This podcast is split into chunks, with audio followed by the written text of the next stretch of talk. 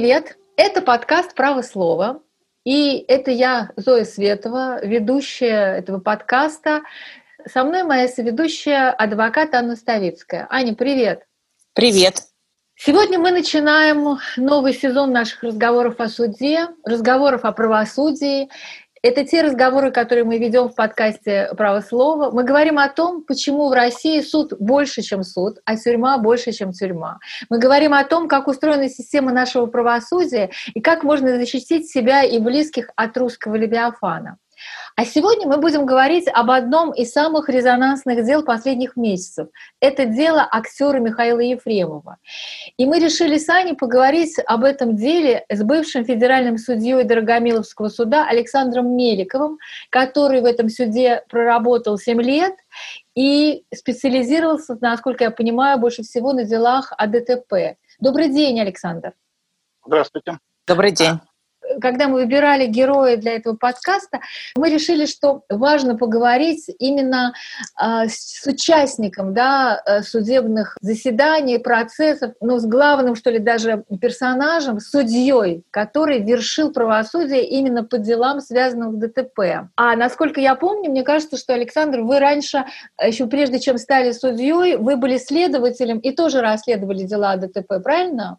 Да, да, у меня в общей сложности получается 15. 7,5 я был следователем и 7,5 я судьей. Так что в, в, в общей сложности 15 лет, да. Да, тоже занимался расследованием дорожно происшествий. В прессе в свое время было очень много публикаций именно о деле судьи э, Дорогомилского суда Александра Меликовой, потому что э, судья Александр Меликов заявил публично о том, что э, в Московском городском суде и существует так называемый обвинительный уклон. Об этом все знали, но, но судьи так публично раньше об этом не заявляли. И Александр рассказал о том, как э, председатель Мосгорсуда заставляет судей выносить именно именно обвинительные приговоры, а когда они выносят оправдательные, что было в случае Александра Мерикова, председатель Мосгорсуда Ольга Егорова очень этим недовольна, и судьи за это часто лишаются карьеры. Но сегодня мы говорим не об этом, а сегодня мы говорим а, о деле Михаила Ефремова. Мне придется, наверное, нарушить обычный порядок нашего подкаста, и я буду сегодня задавать вопросы и нашему гостю, и а, тебе, Аня, хотя ты и моя соведущая, но я тебе буду задавать вопросы как адвокату. А первый вопрос, Александр, к вам. А, вы были одним из тех экспертов, которые прогнозировали такой суровый срок Михаилу Ефремову 8 лет колонии общего режима. Я читала вашу статью, где вы практически предсказали, что ему э, будет вынесен именно такой суровый приговор за то, что он на своем джипе выехал на встречную полосу, врезался в машину э, водителя курьера деликатески Сергея Захарова, и который скончался от полученных травм в больнице. Я просто напоминаю, фабулу этой истории, которая случилась в начале июня.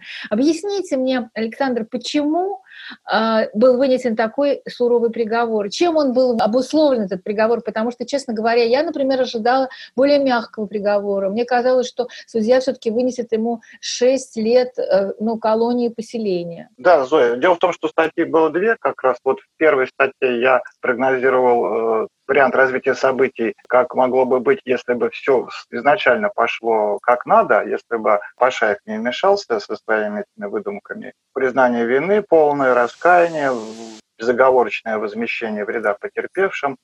И там бы я прогнозировал другой исход дела совершенно.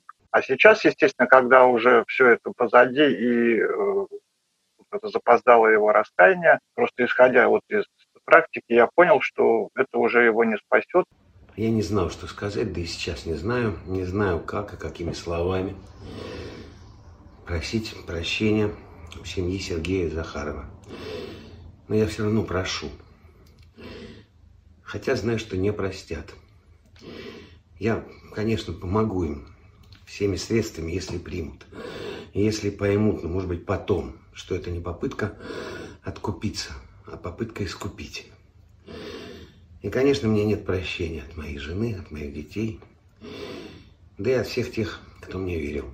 Честно говоря, вот такой секретик небольшой раскрою. Статья готовилась за день до того, как э, был приговор. И меня попросили прогнозировать, и я писал прям приговор практически слово в слово. только за исключением, я, конечно, думаю, что все-таки ему с меры пресечения ему пока ставят до вступления в ТИУ а, домашний арест. Из чего я исходил? Я исходил из того, что все, что можно было сделать, в кавычках, э, адвокат Пашаев сделал. Он сам фактически его посадил. Я, конечно, не снимаю здесь вину с Михаила Ефремова, он все-таки взрослый, умный человек, образованный. Я бы, конечно, так вот при данной ситуации, ну, я написал, что 7 лет колонии поселения. Это вот как говорится, мой был, был бы приговор, сейчас уже на полном этапе. Почему колония общего режима? Не знаю, надо будет приговор посмотреть. Потому что, в принципе, изначально по неосторожным преступлениям дается колония поселения. Исходя из того, что уже мы видели на конец судебного заседания, это вполне реальный приговор. Ну, если человек подсудимый и его адвокат одну линию избрали, значит, в принципе, Михаил Олегович там тянулся. И при такой линии защиты, ну, безусловно, еще свидетели вот эти такие мифические, мы же прекрасно понимаем, что они там не были, и все это, скорее всего, уже свидетельствует. Ну, естественно, при таком развитии событий вот такой результат получился. Аня, а теперь я хочу тебя спросить. Э, ты же вот следила за этим процессом. Я знаю, что ты внимательно следила, что ты читала трансляции Бахамедия. Вот если бы ты была адвокатом Михаила Ефремова, что неправильно сделал Пашаев? Вот уже немного Александр сказал, но вот ты как можешь оценить вообще всю эту ситуацию, что бы ты сделала как адвокат? Я вообще не очень люблю быть прокурором, и э, я думаю, что а, быть прокурором этого адвоката Пашаева должен быть сам Михаил Ефремов. Но, как совершенно правильно сказал Александр, он э, сам его выбрал, э, он не хотел от него отказываться, э, и даже тогда, когда он отказался как будто бы от этого адвоката в судебном заседании, то люди, ну я имею в виду адвокаты, которые постоянно участвуют в судебных разбирательствах и прекрасно понимают, что происходит в процессе, были на 100% уверены, что вот этот вот отказ а, от адвоката Пашаева был таким, ну, можно сказать, мифическим, а, просто для того, чтобы немножечко себе выиграть время для того, чтобы, ну, наверное, подготовить свидетелей, и что Ефремов опять вернется к адвокату Пашаеву. Поэтому я не хочу, как я уже сказала, быть прокурором и обвинять Пашаева в чем бы то ни было. Его выбрал Ефремов, они выбрали тактику защиты, и они, что называется, э, этой тактики защиты придерживались весь все судебное разбирательство и получили то, что получили. Что касается того, что бы сделала я, но здесь э, очень сложно рассуждать, потому что я не разговаривала с Ефремовым и не знаю, что хотел именно он. Я могу только предположить, что вот этот самый Пашаев э, мог прийти к Ефремову, и Ефремов, раздавленный всей этой историей, был сильно очень психологически подавлен. И, возможно, э, Ефремов э, действительно не помня, что произошло в этот день, он, может быть, вообще а, не помнил даже ни как садился за руль, ни как он ехал, ни что произошло впоследствии. А он это все Пашаеву и рассказывал. Пашаев, послушав все эти его излияния душевные, подумал, что если мой подзащитный ничего не помнит, а может быть, он как бы взывал Пашаеву и говорил, что я не только не помню, но, может быть, я действительно не был за рулем – то Пашаев, э, как адвокат, обязан был придерживаться той линии, которую ему предлагает его подзащитный. А, но я просто предполагаю, не знаю, как было на самом деле, кто из них э, предложил эту линию. А дальше, но дальше это плохое исполнение а, всей этой истории. Возможно, если бы Пашаев э, как-то более ответственно отнесся к своей функции защитника, возможно, как я уже сказала, и даже результат был другой, потому что очень у многих людей, я же читала там в Фейсбуке или какие-то другие социальные сети, у многих людей, в принципе, действительно зародилось сомнение, а был ли Ефремов на самом деле за рулем. То есть вопрос э, повис в воздухе, ответа, в принципе, четкого на это не, в суде не прозвучало. Как я уже сказала, если они выбрали такую тактику, то это нужно было очень хорошо выполнить в суде. Но само по себе исполнение было плохое. И результат э, мы все уже знаем. А какую нужно было выбрать? Какую тактику нужно было избрать адвокату, который защищал Ефремова, можно только сказать, поговорив с Ефремовым. А Ефремов мог сам высказать адвокату сомнение, что он находился за рулем. И адвокат э, в такой ситуации ничего другого не мог сделать, как только придерживаться такой позиции. Конечно, адвокат мог бы уговорить Ефремова признать вину, но это нужно было уже решать адвокату после разговора со своим подзащитным. А большинство, конечно, кого я только не слышала, адвокаты и другие люди, которые следили за этим делом, считают, что самая правильная тактика по этому делу была бы признание вины, раскаяние, как уже сказал Александр, погашение ущерба потерпевшим, тогда, возможно, суд пришел бы к выводу о том, что раз человек раскаялся, возместил ущерб, то ему необходимо назначить минимальное наказание. Но, как я уже сказала, все зависит от того, что предлагал сам Ефремов.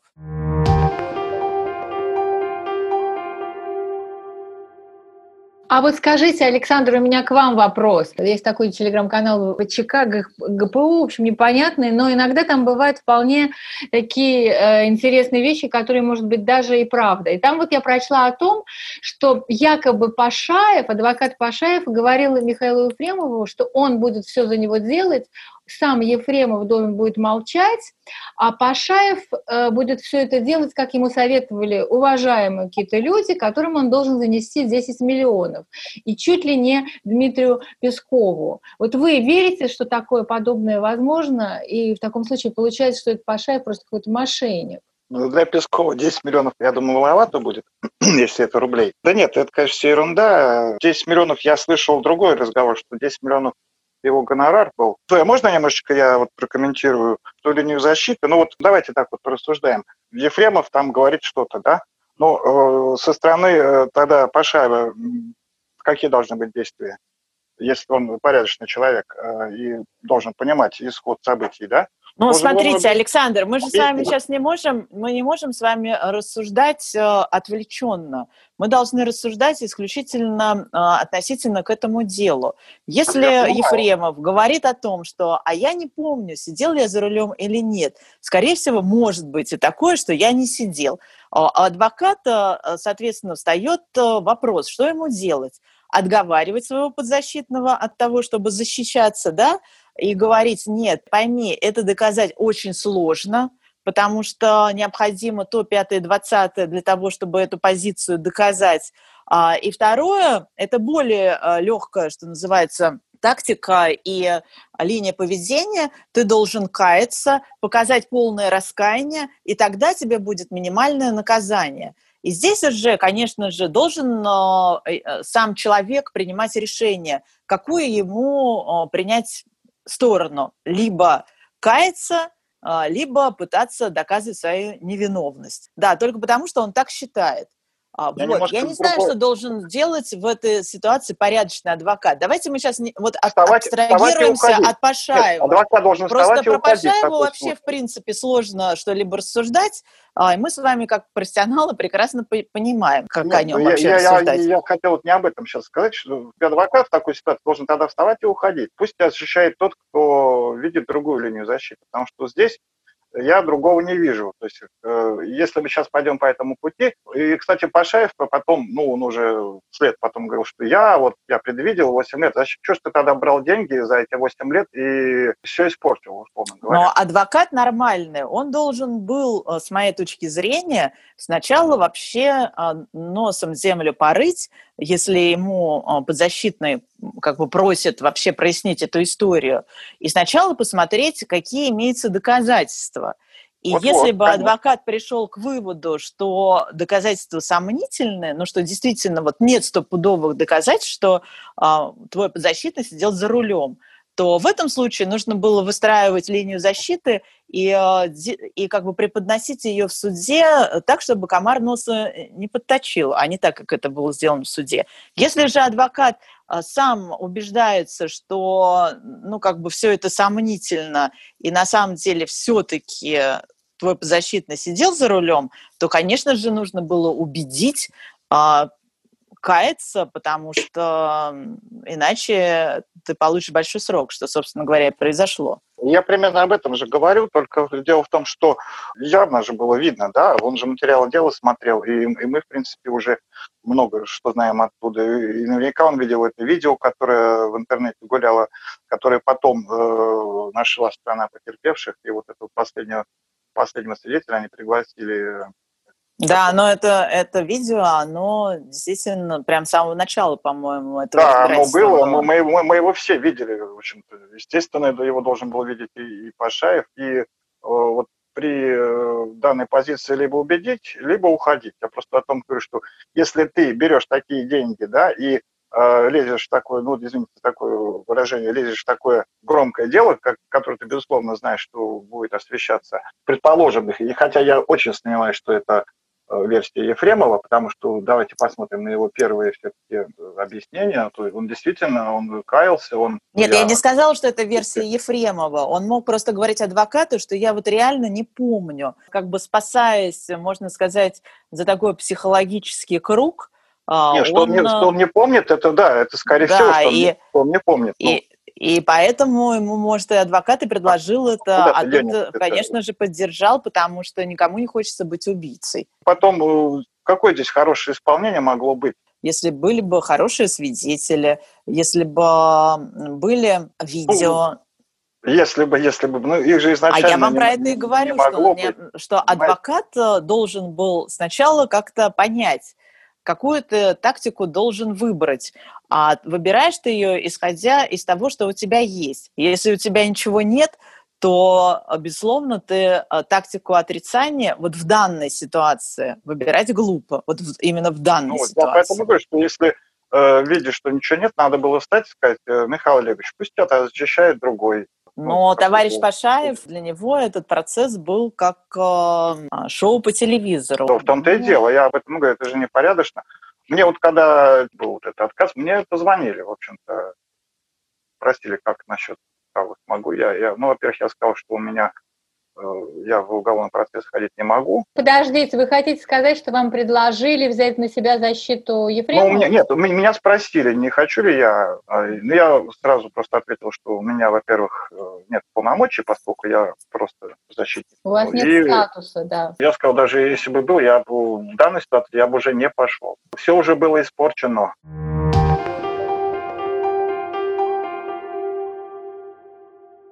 Вот эта судья Пресненского суда, я сейчас не помню ее фамилию, она, когда взяла это дело, она же понимала, что это не просто дело в отношении какого-то там пьяного водителя, да, который там наехал и, и ДТП смертельное, а что это дело а, в отношении известного артиста и какой резонанс. Вот как вам кажется, ей э, председатель суда давал какое-то указание, каким должен быть приговор? Ну, во-первых, наверняка выбрали, я так думаю, одну из э, самых э, опытных студий, да, и тут трудно говорить, что и говорили. Я думаю, что вначале вообще ничего не говорили. Сначала, наверное, сказали, что рассматривают как следует, ты будешь под микроскопом, вся страна будет смотреть, чтобы не было никаких процессуальных нарушений. Я думаю, что вряд ли, наверное, кто-то в это дело лез. Наверняка, может быть, конечно, кто-то там простил. А насчет того, что, что ей говорили, ну, наверняка сказали, что будь повнимательней, не вступай ни с кем там в переговоры никакие, не думай. Аня, ты как считаешь? Тот факт, что Михаил Ефремов не просто известный артист, но и то, что он участвовал в этом проекте «Гражданин-поэт», и достаточно такой оппозиционный этот был проект, очень резкий. Путин вышел из комбайна. Путин. Тут и сел. Вышел солнцем осиянин, наступил в родную слизь. Что трясешься, россиянин? Это правильно, трясись. Увидавший пред собой их, поселянин заблажил. Как же вас сюда обоих? Чем я это заслужил? Неожиданно доступен, вербовать-то он мастак. Да не бойся, промолвил Путин. Мы с Димоном просто так. Это как-то сыграло роль в том, что ему был вынесен такой приговор? Как ты считаешь? Ну, мне кажется, что в данной ситуации нет. Даже если бы и было такое а, указание, да, то, вернее, когда начался уже процесс, то никакого такого указания давать не нужно было, потому что сам весь ход процесса для тех людей, которые вообще что-либо понимают, было практически э, с, ну, наверное, первых дней ясно, что, скорее всего, а, будет суровый приговор даже без э, всякого указания.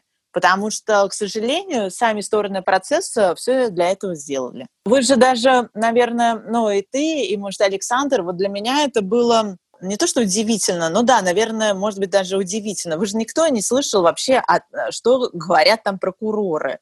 О прокуроре в этом процессе мы вообще не слышали ни слова, кроме того, что прокурор попросил 11 лет лишения свободы. На арене, что называется, был сам Ефремов, а, его адвокат и представители потерпевших. Связано это было или не связано с его гражданской позицией. Знаете, на мой взгляд, как-то все-таки те, кто против кого он выступал, они как-то все-таки сейчас себя повели тактично, да, потому что, в общем-то, и комментариев там не было сверху никаких по этому делу и даже вот эти СМИ, которые про государство, они, они как-то все-таки тактично это дело обходили, и вот его причастность к оппозиции особо так не, не, не высвечивала. Ну как же, даже Пашаев, по-моему, заявил о том, что э, Михаил Ефремов, он не оппозиционер. И что... Он сказал, что он не оппозиционер, а просто актер. Да, а на суде он называл, э, сам Ефремов называл вот эту противоположную сторону, да, Добровинского и всех он их оппозиционерами. Называл, оппозиционерами. То есть как бы э, все-таки ощущение у меня возникло, что Пашаев как-то сказал Ефремову, что нужно вот эту линию чуть-чуть сгладить, чтобы судили просто э, водители, да, а не какого-то там оппозиционера. Александр, а скажите тогда вот такую э, вещь э, интересную, ну, для меня, как для дилетанта в этом деле – Объясните, в чем тонкости вообще рассмотрения дела о ДТП? Какие нужны экспертизы, чтобы доказать э, ту, ту или иную вещь? И вот, например, если обвиняемый не помнит, как Ефремов, что сидел он за рулем или нет, можно ли как-то с помощью экспертизы доказать, что он сидел за рулем или опровергнуть, что он сидел за рулем? Ну, я, насколько понял, там была экспертиза, так прямая биологическая, по подушке безопасности. В общем, там следствие уже все это в этом плане сделало. То есть, что на подушке безопасности водителя обнаружены так сказать, биологические следы Михаила Олеговича. То есть в этом плане это тоже уже было доказано. Что там еще? Ну, какие-то автотехнические. В принципе, это все, я так понимаю, очень удивительно оперативно, в общем-то, сделало следствие. Но тоже, видимо, те, кто назначал, там проводил и понимали, что это за значимое дело, и постарались как можно сделать все оперативнее и как можно качественнее. Вот. Единственное, что вот мне, мне показалось бы, что когда э, речь зашла о том, что потерпевшего э, добрые люди перевернули автомобиль, да, и вот это так прозвучало, я слышал процессе. Да, это много об этом говорится. Да, да, что не мог ли он получить э, смертельные повреждения уже, потому что я, я видел, я видел, как жестко автомобиль переворачивали, естественно, он, его там сильно тряхнуло. Не могли ли вот эти повреждения привести к его смерти? Я так понял, что тут дополнительную экспертизу не назначал, а ограничился допросом эксперта, того, кто проводил э, судебно-медицинскую экспертизу. Но опять же, это надо знать, что конкретно там было, что надо почитать было эту экспертизу, конечно. Вот мы с вами ее не видели. Ну, а я бы, конечно, в принципе, для, прям совсем для чистой совести назначил бы дополнительную судебно-медицинскую экспертизу и поставил бы там эти вопросы. А так, ну, на мой взгляд, вот я редко хвалю следствие, но мне кажется, что, в принципе, все, что надо было, уже сделало следствие. Ну, то есть вы считаете, вот по итогам этого процесса, вы считаете, что следствие все сделало правильно, ну, насколько вы можете судить по прессе, да? Ну, да, по... из того, что, из того, что мне так известно, да.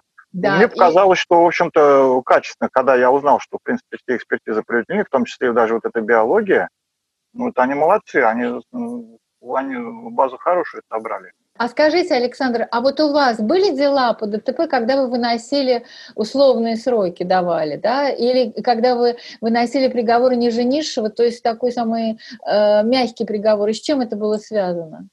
Нет, во-первых, э, очень много именно по ДТП условных сроков было. Были оправдательные приговоры, Я лично всегда был не очень доволен качеством следствия. Ходилось очень нередко дополнительную экспертизу проводить.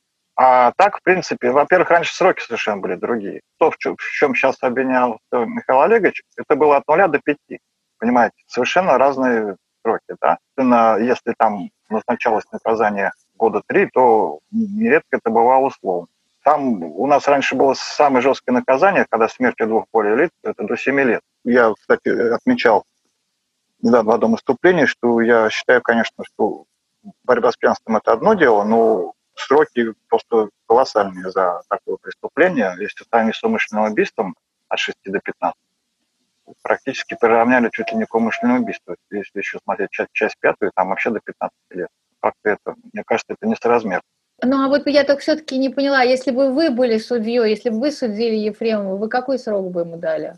А, опять же, два варианта. Опять же, два варианта. Если, если первый вариант полное, полное, полное раскаяние... Признание. Там, да, все, и вот с самого начала, то есть без, без всяких там лазеек, я уже отмечал, что в принципе возможно. Опять же, здесь надо было смотреть еще что.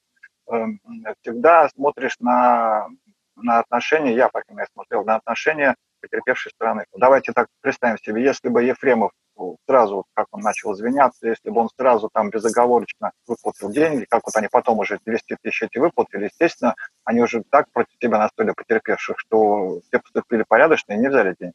Но если это было бы в начале, ну, естественно, я думаю, что компенсации извинения были бы приняты. В данной ситуации, если при первом, то может быть 5, а если посмотрел бы по потерпевшим относится, что они просят, там, опять же, надо еще смотреть, как приговор стоит, да, дашь там такое наказание, а потом будет жалоба или протестная мягкость, и, соответственно, приговор может слететь.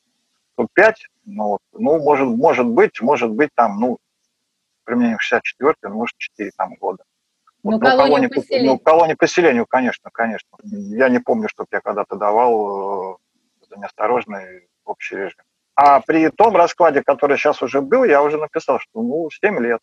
Там еще дело в том, что такой был нюансик такой, вот я на него обратил внимание, не знаю, может, она со мной поспорит. Когда прокурор 11 запросил, это был явно перебор. В принципе, скорее всего, его признание вины и э, готовность возместить ущерб. Он же еще, в принципе, его возместил. Да, другое дело, что потерпевшего не приняли, как это уже вопрос второй, в принципе, подходит под э, смягчающие обстоятельства. При этих условиях наказание не может быть э, назначено с более двух третей. Получается, 8 лет у него изначальный потолок, и вот от 8 уже, если принять э, в, расчет уже другие смягчающие обстоятельства, там дети, там характеристики, там его награды и все прочее, да, по административке он за в пьяном виде не привлекался, то ну еще год минус, вот, как говорится, 7.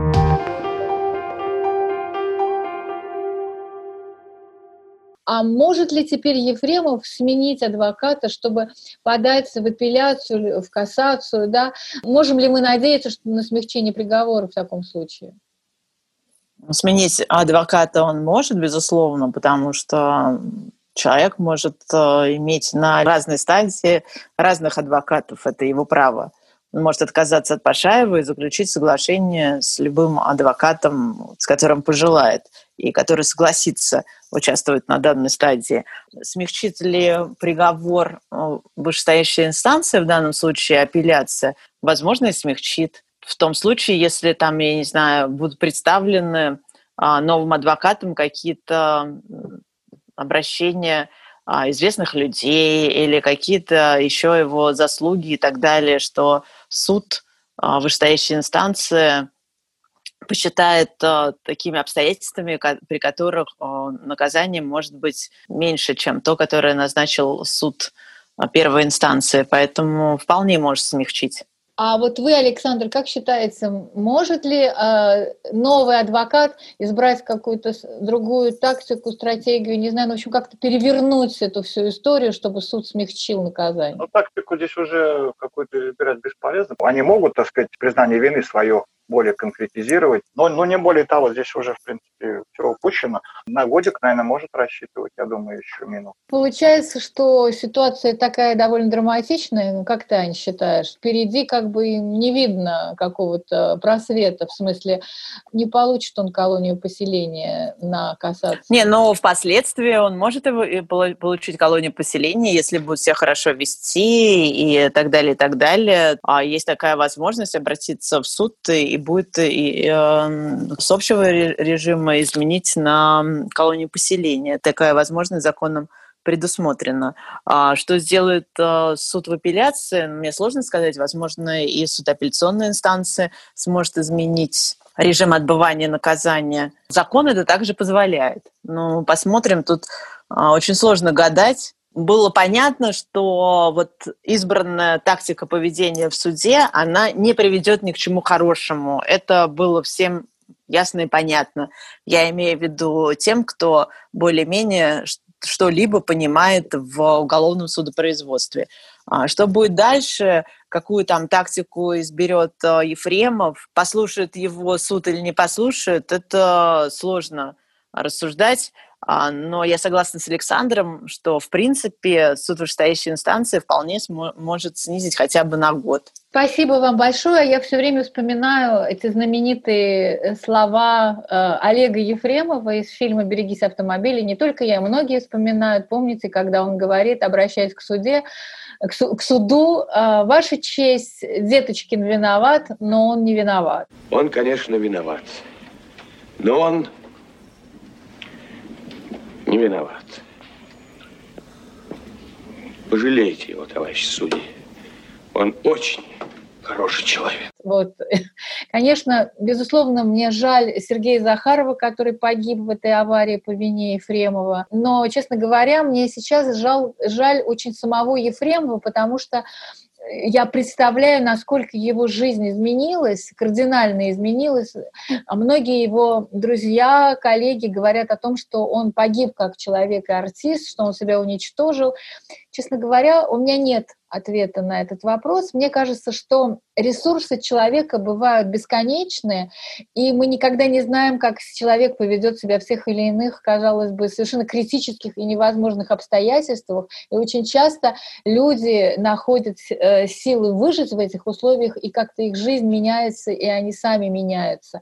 Но это как бы не в нашей компетенции. Мы сегодня говорили о том, было ли правосудие в отношении Михаила Ефремова соизмеримо с содеянному. Я же считаю, что, конечно, виноват Ефремов в том, что он доверился этому адвокату, что он пошел у него на поводу, а, и в то же время все-таки у меня есть сомнение, что суд был достаточно объективным, и что у меня есть такое ощущение, что все-таки проект «Гражданин-поэт» явился причиной, отчасти причиной того, что приговор был таким суровым, а просто адвокат Пашаев подыграл э, в этой ситуации. Ну, не знаю, права я или нет, время покажет.